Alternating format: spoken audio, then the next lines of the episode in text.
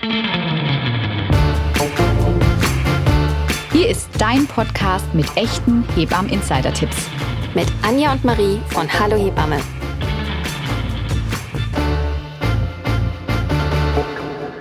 Hallo und herzlich willkommen zu einer neuen Folge vom Hallo Hebammen Podcast. Ich bin die Anja. Und ich bin die Marie und wir freuen uns tierisch, dass ihr heute auch hier wieder mit dabei seid.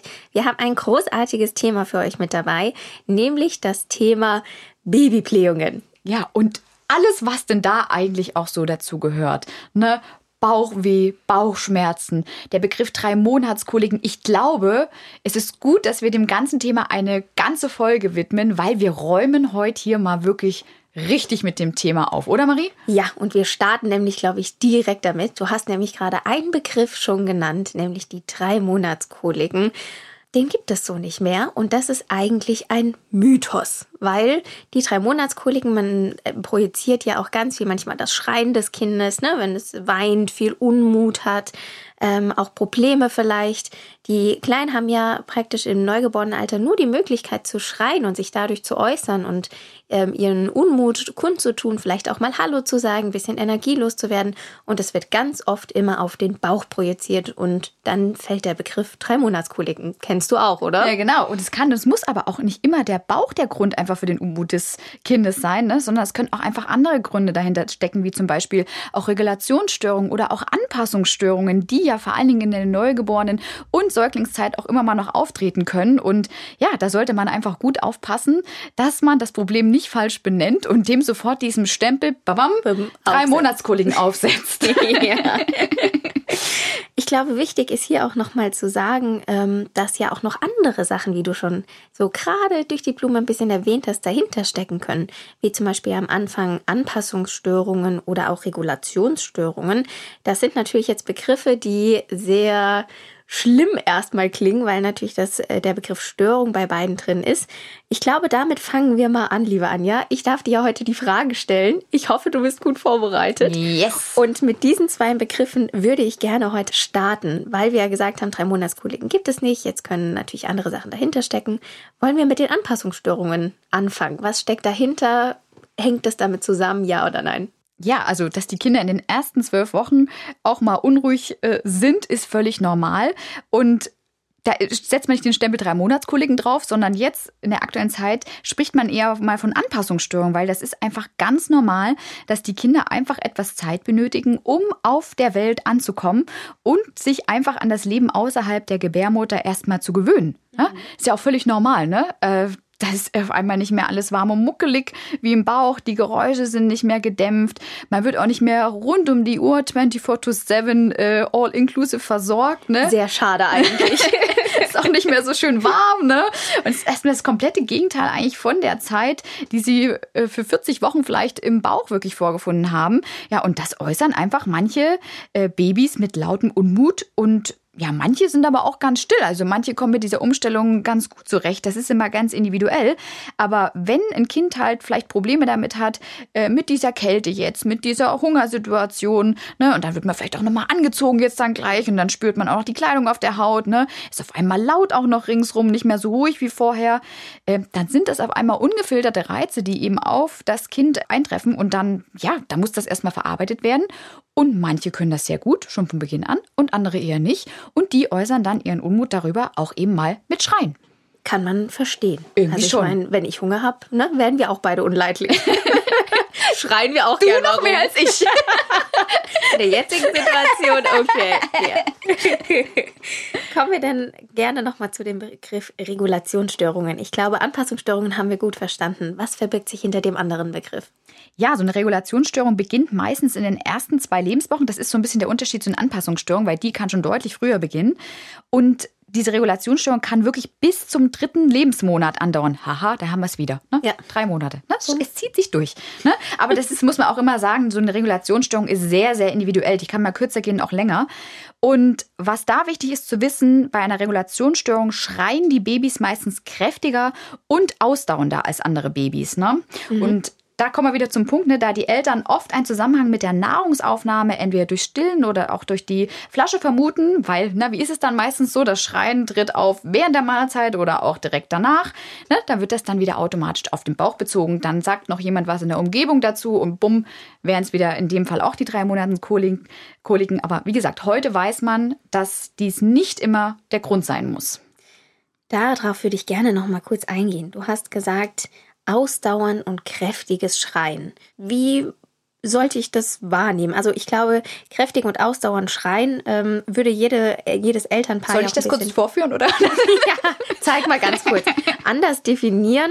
Ähm, aber gibt es da irgendwelche Werte, woran man sich orientieren kann, weil man wirklich sagt, okay, mein Kind schreit wirklich kräftig, ausdauernd und es hört nicht auf? Das ist wirklich eine wichtige und gute Frage, die du stellst, weil natürlich, wenn ein Kind unruhig ist und schon auch viel weint, äh, empfinden das die Eltern als puren Stress. Also äh, deswegen gibt es da sogenannte Wesselkriterien, wo man sich einfach so ein bisschen dran orientieren kann. Und diese besagen, wenn Säuglinge in der Summe mehr als drei Stunden pro Tag an mindestens drei Tagen pro Woche über einen Zeitraum von mehr als drei Wochen hinweg schreien, erst dann spricht man tatsächlich von exzessivem Schreien.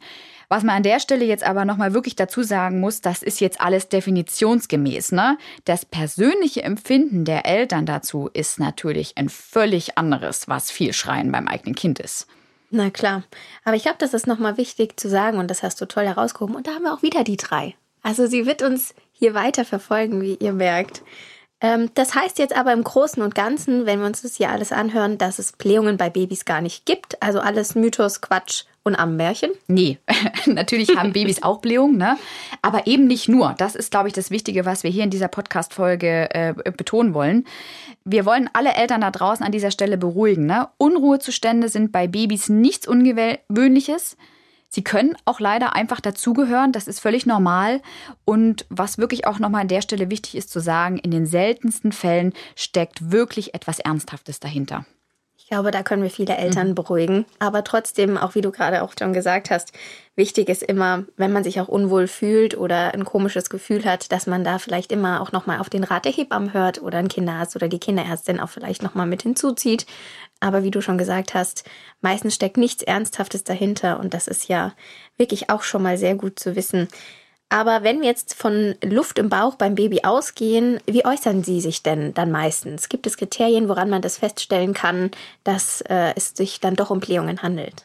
Ja, manchmal ist das gar nicht so leicht zu erkennen, sondern relativ schwierig. Und das macht es ja manchmal so leicht, dann einfach den Stempel draufzusetzen, weil mhm. wenn du nichts Handfestes hast, wie einen roten Punkt auf der Stirn, ne, dann sind es halt die Blähungen. Und wie gesagt, es gibt verschiedenste Symptome, die Kinder einfach zeigen können. Zum einen kann das so ein stark geblähter Bauch sein. Das sieht dann sogar ähnlich aus, wie, wenn die nackig vor einem liegen, wie als hätten die so einen Luftballon, so einen mhm. kleinen, verschluckt. Wirklich. Richtig ausgewölbt. Ja, ne? richtig, wirklich, der, richtig ausladend, ne, ja. zu beiden Seiten. Ähm, man, manchmal schon beim Anblick ja, weh. Ja, und auch wenn man dann so ein bisschen so antippt, ne, so ein bisschen ja. drückt, dann ist das wirklich auch prall äh, gespannt, wirklich der Bauch, wirklich auch wie beim Luftballon. Manche Kinder haben das aber gar nicht so. Ne? Da zeigt sich das eben nicht so charakteristisch. Das ist dann schon eher, wenn äh, wirklich starke Blähungen beim äh, Baby auftreten. Ähm, bei anderen Kindern ist es eher so, dass die sich so ganz charakteristisch so überstrecken. Ne? Also wirklich so sich richtig aufbäumen, den Rücken überstrecken. Dabei sind die Fäustchen meistens noch so ein bisschen angespannt. Ne? Das kann auch mal ein Symptom sein, so ein Zeichen sein. Bei anderen Kindern ist das äh, eher so fast unbemerkt. Ne? Die winden sich eher viel, die sind aber total unruhig dann und haben eben auch diese längeren und andauernden Schreiphasen, weil sie einfach in dem Moment zeigen wollen, hey, hier stimmt irgendwas nicht in meinem Bauchbereich, aber das nicht so richtig anders zeigen äh, und ausdrücken können. Diese Folge wird gesponsert von Velgastin. Du hast genug von lästigen Blähungen bei deinem Baby oder während der Schwangerschaft? Velgastin. Blähungen-Suspension leistet sanfte Hilfe bei Blähungen und ist dabei gut verträglich. Hergestellt wird Velgastin in Deutschland bei Engelhardt Arzneimittel, den Machern von Prospan. Mehr Informationen findet ihr auf velgastin.com. Wie entstehen denn Blähungen? Ja, das ist eigentlich ganz schnell erklärt. Blähungen entstehen einfach, wenn die Luft nicht richtig aus dem Darm entweichen kann. Das ist sowohl bei den neugeborenen Säuglingen als auch wie bei uns Erwachsenen kein Unterschied. Ne? Nehmen wir jetzt aber mal bei den äh, Neugeborenen und Säuglingen ähm, das Beispiel vom Verschlucken von Luft während der Mahlzeit, weil das ist da etwas, was sehr, sehr häufig während des Milchtrinkens vorkommen kann. Dabei ist es völlig egal, ob äh, das Kind übers Stillen ernährt wird oder eben über die Fläschchennahrung.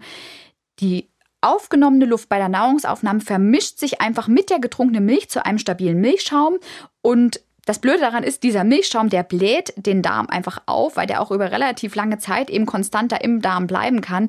Und das macht natürlich schon, wenn man es hört, auch, das tut weh. Ne? Ja. Also das kann man sich ja vorstellen, wenn der Darm da so aufgebläht ist, ähm, durch diesen trägen Schaum, der da drin ist, ne, das tut einfach weh. Ja.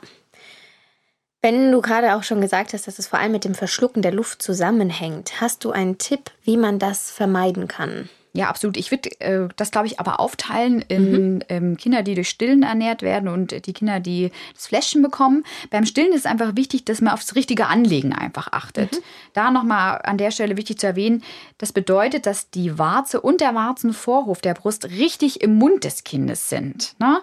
Dann kann man einfach auch nochmal überprüfen, saugt das Kind ausdauernd und kräftig, ne? Äh, zieht es bis hoch zu den Ohren, bewegen die sich mit, wird vielleicht ein Grübchen gezogen. Ne? Sitze ich selber als Frau in einer guten Stillposition? Habe ich eine entspannte Umgebung? Das ist jetzt manchmal schwer, ein bisschen bildlich sich vorzustellen. Ähm, da wir das wissen, haben wir vor einiger Zeit auf unserem YouTube-Kanal einige Videos für die verschiedenen Stillpositionen und auch nochmal Tipps zum Stillen für euch veröffentlicht.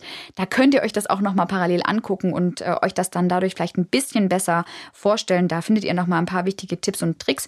Deswegen äh, an der Stelle nur kurz. Und ähm, bei der Flaschennahrung, da ist es wichtig, da gibt es nämlich was, was ihr unbedingt beachten solltet. Und das ist nämlich einfach schon das richtige Milch anrühren. Das beachten viele nicht. Viele gucken irgendwie, dass die Saugergröße stimmt, ne? Mhm. dass das Kind irgendwie in einer guten Position ist. Eine gute Flasche ausgesucht. Genau, alles ne? wunderbar. Materialien sind da. Ja, genau. Aber worauf sie nicht richtig achten, ist, wie sie die Milch quasi zubereiten im mhm. Fläschchen. Und da ist es wichtig, sie anzurühren, ne? leicht zu schwenken eher und nicht zu schütteln. Das machen auch viele. Ganz viele. Pulver rein, ja. Flüssigkeit drauf und schütteln. Genau, aber das ist ja auch irgendwie in der Natur der Dinge, ne? vermischt sich ja dadurch auch schnell und gut, ne? Mhm. gerade wenn es auch mal schnell gehen muss. Und jetzt kommt das Wichtige und das ist wirklich ein wichtiger Tipp. Danach die Flasche noch ein bis zwei Minuten einfach stehen lassen, dass sich die gebildeten Luftbläschen, die ja auch beim Schütteln oder vorsichtigen Anrühren immer mal entstehen können, dass die einfach entweichen und sich auflösen können. Weil, na klar, wenn die sonst drin sind, ja, werden die direkt mit verschluckt und das, wir haben noch mehr Luft im Bauch. Genau so ist es. Mhm, kann man sich wirklich auch toll vorstellen. Ich glaube, das ist ein sehr guter Tipp, den du hier allen Hörerinnen und Hörern nochmal mit auf den Weg gegeben hast, liebe Anja. Wenn jetzt eine Stillmahlzeit vorbei ist oder eine ja, Nahrungsaufnahme vorbei ist, egal ob das Stillen jetzt oder die Flasche, die Nahrung gegeben wurde, die meisten nehmen dann ihr Baby nach oben, legen es über die Schultern und machen ein schönes Bäuerchen. Muss das immer gemacht werden? Ja oder nein? Gute Frage, ne? Das ist mhm. eine Frage, die kriegst du auch immer. Immer. Also immer. die wird uns immer im Wochenbett gestellt. Ja. Wenn du da so ein Bingo machen willst, Wochenbett-Bingo, dann wäre das das Wort. Bist du wirklich in die Mitte, bist du gut dabei. genau. Nee, ist aber auch eine berechtigte Frage, ne? Weil das ist ja was, ne, was auch ja oft doch erzählt wird und gesagt wird und das muss immer gemacht werden. Tatsächlich bei Flaschenkindern stimmt das. Da sollte mhm. das tatsächlich auch nach jeder Mahlzeit versucht werden, weil die Kinder durch die Flasche automatisch immer etwas mehr Luft aufnehmen. Das ist einfach völlig normal.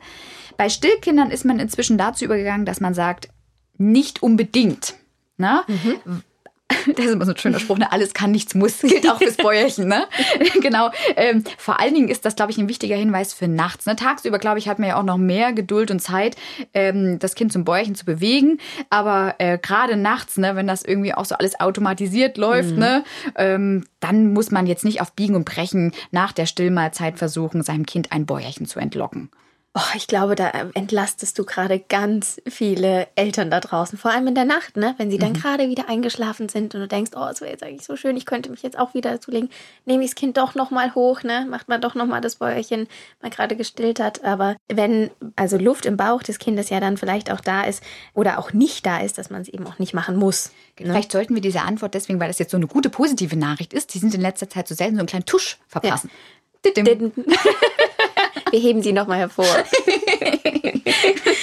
Gibt es jetzt sonst noch etwas zu beachten ähm, oder was wichtig wäre zu wissen für alle Hörerinnen und Hörerinnen da draußen? Oh ja, da gibt's was. Ähm, habe ich tatsächlich erst im, ich habe noch einen Wochenbettbesuch vor unserer Aufnahme heute hier mhm. gemacht und da ist mir etwas aufgefallen und das möchte ich an dieser Stelle deswegen auch unbedingt noch erwähnen. Die Kleidung eures Kindes sollte nicht einschnüren und das passiert ganz, ganz, ganz, ganz schnell auch mal bei so einem Hosenbund. Es gibt so super süße kleine Hosen jetzt für die Neugeborenen schon. Die haben nur manchmal echt das Problem, dass die wirklich echt einschnüren. Vor allen Dingen, wenn die dann noch so eine Schnürung haben, ne, wo mhm. man denkt, okay, ich mach da, sitzt da jetzt noch ein schönes Schleifchen ja, drauf. Ja, setzt da noch ein schönes Schleifchen drauf und dann ist das aber echt so eng. Da war vorhin der Fall, ne, hab das Höschen ausgezogen, Body auf und da war richtig wie eingeschnürt, ne? Mhm. Und dann ist natürlich klar, wenn der Bauch permanent abgeschnürt ist durch diese zu eng sitzende Hose, der Hosenbund, dann kann natürlich auch Luft, die eventuell im Bauchraum ist, äh, nicht optimal entweichen. Deswegen sind diese klassischen Strampler am Anfang vielleicht manchmal gar nicht so schlecht. Oder die so einen richtig breiten Bund auch ja, haben. Ja, genau. Ne? Die so einen ganz breiten Gummi auch haben, dass mhm. sich das schön über den ganzen Bauch verteilt. Ja. Und nicht nur so ein Mini-Gummi ist, ja, genau. der sich so einfach wie ringsrum um den Bauch einmal drum schnürt. Ne? Genau, also das ist was, wo ihr unbedingt mhm. drauf achten könnt und solltet. Und außerdem immer so drauf achten, dass die Windel eures Kindes so verschlossen wird, dass ihr noch ein oder auch zwei Querfinger tatsächlich zwischen Bauch und verschlossene Windel bekommt. Alles andere ist tatsächlich zu fest und zu eng. Ja, auch nochmal ein toller Tipp.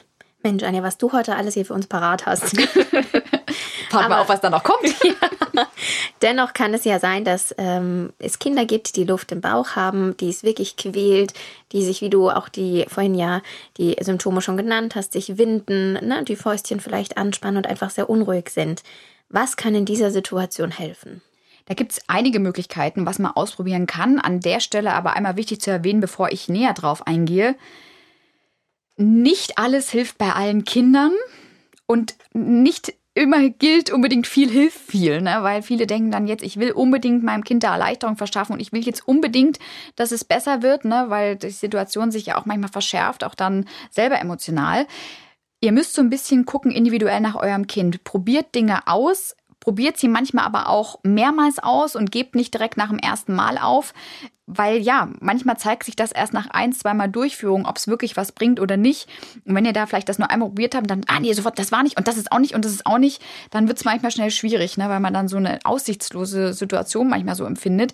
Deswegen, ich würde gern äh, auf so ein paar Dinge eingehen und euch aber ermutigen, bleibt da so ein bisschen am Ball. Ne? Und dann findet für euch den individuellen Weg. Das braucht manchmal so ein bisschen Zeit und auch Geduld, aber in der Regel findet sich für jedes Kind etwas. So, jetzt habe ich aber viele. Ja, genau. Ich fange mal an. Ja, was wären denn diese Punkte? diese Punkte wären zum Beispiel Wärme, ne? also mhm. in Form von einem Kirschkernkissen.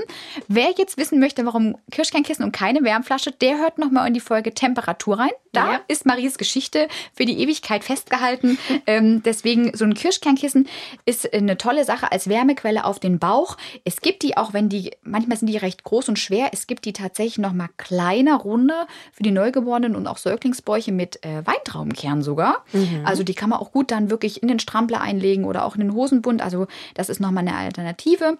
Manchmal kann auch ein warmes Bad einfach helfen, ähm, den Babybauch zu entspannen. Oder gerade wenn die Kinder auch so überstreckt sind, mhm. angespannt sind, sich durchstrecken, da kann die Wärme und das Wasser manchmal wirklich Sehr dabei helfen, dass die einfach entspannen. Ist bei uns ja auch schon so, ja, ne? so, ein, so ein am Abend mal ein schönes warmes Bad mhm. zu nehmen, das mhm. Äh, beruhigt dir die Gemüter auch. Ne? Genau. Zusätzlich zur Wärme ist eine Bauchmassage wirklich eine tolle Sache. Mhm. Das ist einfach so ein sanftes Streichen im Uhrzeigersinn, ganz, ganz wichtig, weil der Uhrzeigersinn ist der Darmverlauf um den Bauchnabel herum ja, mit dem Daumen am besten, ne? weil das ist einfach so beruhigend. Ne? Das regt auch nochmal so die Darmperistaltik an, die Darmbewegungen. Ne? Und zusätzlich kann man dann noch so langsam die Beine Richtung Bauch hochschieben oder auch so kreisen lassen. So eine leichte Hockstellung immer mal wieder machen, ne? die Beine auslockern.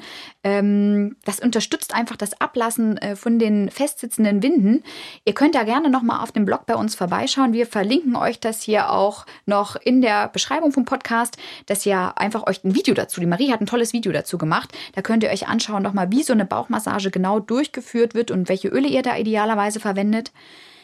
Was noch eine gute Möglichkeit ist, ist der Fliegergriff. Ne, das ist Tragen, Tragen, Tragen ist ja sowieso etwas, ne, was den Kindern unglaublich gut tut, wenn sie vom Bauchweh geplagt werden. Der Fliegergriff ist einfach nochmal unterstützend, ne, wenn der Bauch vom Baby bäuchlings quasi auf eurem Unterarm liegt und ihr mit einer Hand quasi am Oberschenkel das Kind greift, dann habt einfach der Bauch so ein bisschen Gegendruck vom Unterarm und ihr könnt eure freie Hand auch verwenden, um da ein bisschen einzugehen, um entweder vielleicht ein Kirschkernkissen aufzuhalten oder auch so eine kleine leichte Massage noch zusätzlich ähm, zu machen, während ihr euer Kind im Fliegergriff haltet. Das merken tut vielen Kindern unglaublich gut. Also, Tolle Position. Ja. Da beruhigen sich auch ganz und schön da, viele. Da flattern mhm. auch manchmal die Windeln. Ja, ne? ja. Also, da geht es dann richtig los. genau. Was auch ganz wichtig ist, Ruhe und Nähe wirklich. Ne? Also das ist gerade ja im Fliegergriff ja dann auch schon was, was dann natürlich mit reinspielt. Ne? Einfach so ein liebevoller, enger Körperkontakt, auch Bauch und Bauch, Bauch auf Bauch, kann einfach helfen, euer Baby und auch den Blähbauch zu beruhigen. Wenn die Kinder so sehr, sehr äh, fahrig sind, so überstreckt sind, so permanent angespannt sind, kann in den ersten acht Wochen auch ganz gut helfen, mal die Kinder zu pucken Mhm. Ne, weil die einfach enger sind, ne, weil was natürlich ein Riesenproblem ist, wenn Blähungen sind und das Kind die, dieses Bauchweh eben durch viel Schreien äußert, was passiert natürlich durch das viele Schreien? Es kommt noch mehr Luft in den Bauch, mhm. die zusätzlich nicht entweichen kann. Das ist dann so ein Teufelskreis. Ne? Mhm. Ne? Also dann muss man irgendwie versuchen, das gut ähm, zu begleiten und zu unterstützen, ne? dass das irgendwie ähm, weniger wird, weil umso weniger dann natürlich geschrien wird, umso weniger Luft bleibt auch im Bauch hängen. Und deswegen kann Pucken dann auch in diesen Fällen bei manchen Kindern, nicht bei allen, eine ganz gute Möglichkeit sein. Und dann noch eine äh, Sache, die ähm, ja physikalisch wirkt. Das sind entschäumende Suspensionen, wie von unserem äh, Sponsor hier Velgastin. Ähm, das ist eine tolle Sache, weil das einfach physikalisch im Darmbereich wirkt und äh, da einfach diese Gase die Oberflächenspannung der Gase, die im Darm sich einfach befinden, herabsetzt. Und man muss sich das so vorstellen wie bei Seifenblasen. Ne? Wenn die einfach, wenn die Oberflächenspannung herabgeht, dann platzen die und das macht Velgastin-Lösung quasi im Darmbereich bei eurem Kind. Und wenn ihr da noch mal mehr zu wissen wollt, dann gerne Rücksprache mit eurer Hebamme, Kinderarzt, Kinderärztin oder auch Apotheker, der Apothekerin halten. Dann könnt ihr das auch über die Apotheke wirklich besorgen und dann für den Notfall einmal geben. Super, vielen Dank für die hilfreichen Tipps an dieser Stelle, die du ähm, hier zahlreich aufgezählt hast. Ich hoffe, ihr habt alle einen Block und einen Stift gezückt und hier fleißig mitgeschrieben. Wenn nicht, spult schnell nochmal zurück und hört es euch gerne nochmal an. Wir haben ja am Anfang gesagt, dass es auch oft sein kann, dass nichts Ernsthaftes dahinter steckt. Aber dennoch gibt es ja manchmal auch krankheitsbedingte Ursachen, die vielleicht doch eine Rolle spielen. Ist das so? Ja, natürlich kann auch mal vorkommen, dass einfach eine Unverträglichkeit dahinter steckt oder auch eine Erkrankung. Und das ist super wichtig zu erkennen. Und das ist ja auch das, was uns, glaube ich, an der Stelle auch nochmal wichtig ist. Es reicht manchmal nicht, diesen Stempel drei Monatskollegen draufzupacken und es wird schon alles gut. Ne? Weil wenn zum Beispiel so eine Laktose oder auch so eine Glutenintoleranz vorliegt, und das ist durchaus was auch schon beim Neugeborenen oder auch im Säuglingsalter auftreten kann, oder aber auch jetzt zum Beispiel, das ist zwar selten, aber kann vorkommen, Probleme mit der Bauchspeicheldrüse schon im Alter, mhm. dann ist das nichts, was abgetan werden sollte. Also mhm. auf keinen Fall, ganz im Gegenteil. Und was das Interessante ist, gerade wenn solche Erkrankungen beim eigenen Kind vorliegen, ist, die Eltern haben meistens ein ganz feines Gespür dafür und merken, hier stimmt irgendwas nicht. Ne?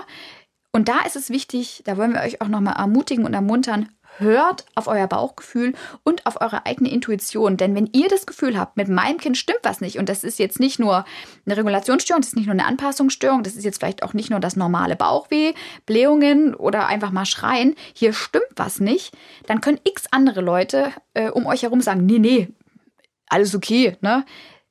Meistens ist es wirklich so, die Eltern behalten recht, ne? Und da steckt dann wirklich mehr dahinter. Dann holt euch lieber nochmal eine zweite Meinung ein, geht nochmal woanders hin und ähm, lasst der Sache auf den Grund gehen.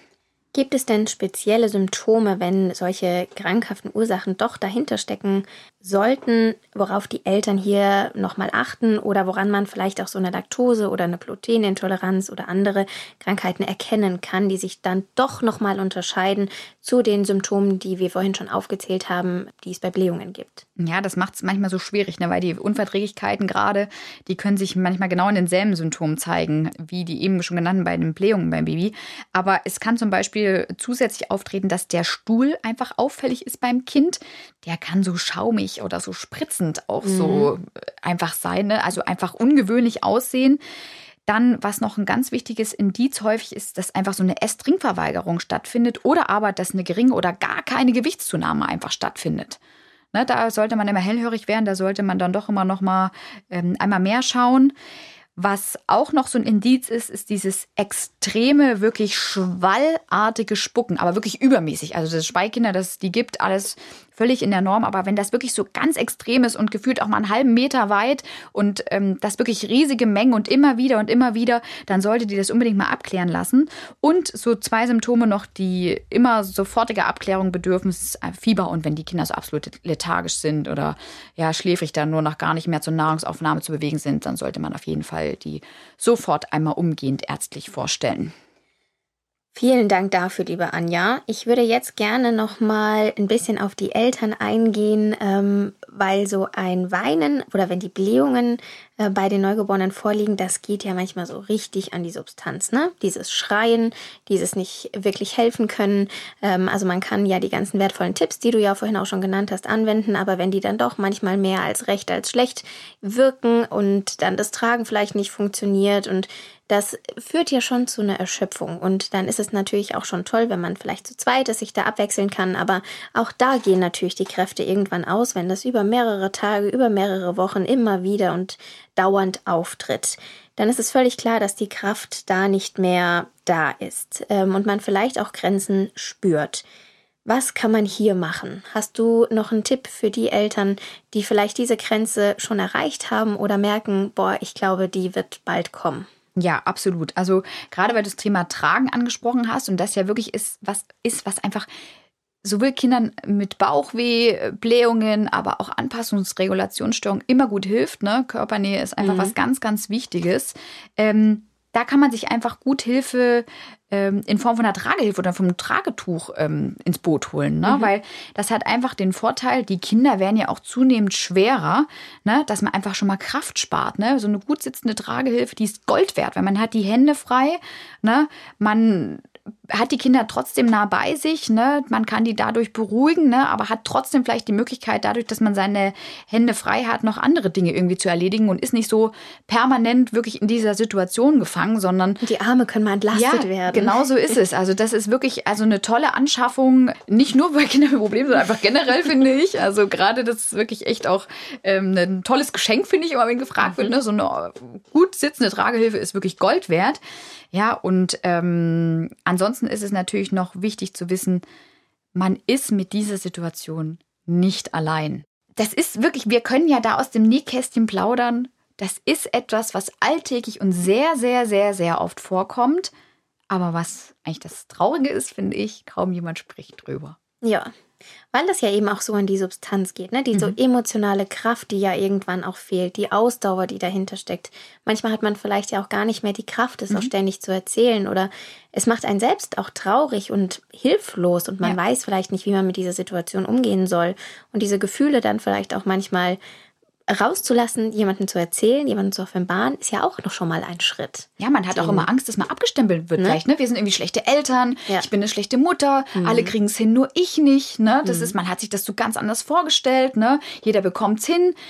Schwierig. Ne? Ja. Da sollte eigentlich viel mehr offen darüber äh, geredet werden, werden und gesprochen werden und gesagt werden, nee, du, weißt du was, also bei mir, das war auch der Horror. Darf man auch mal sagen. Ja. Ja, absolut.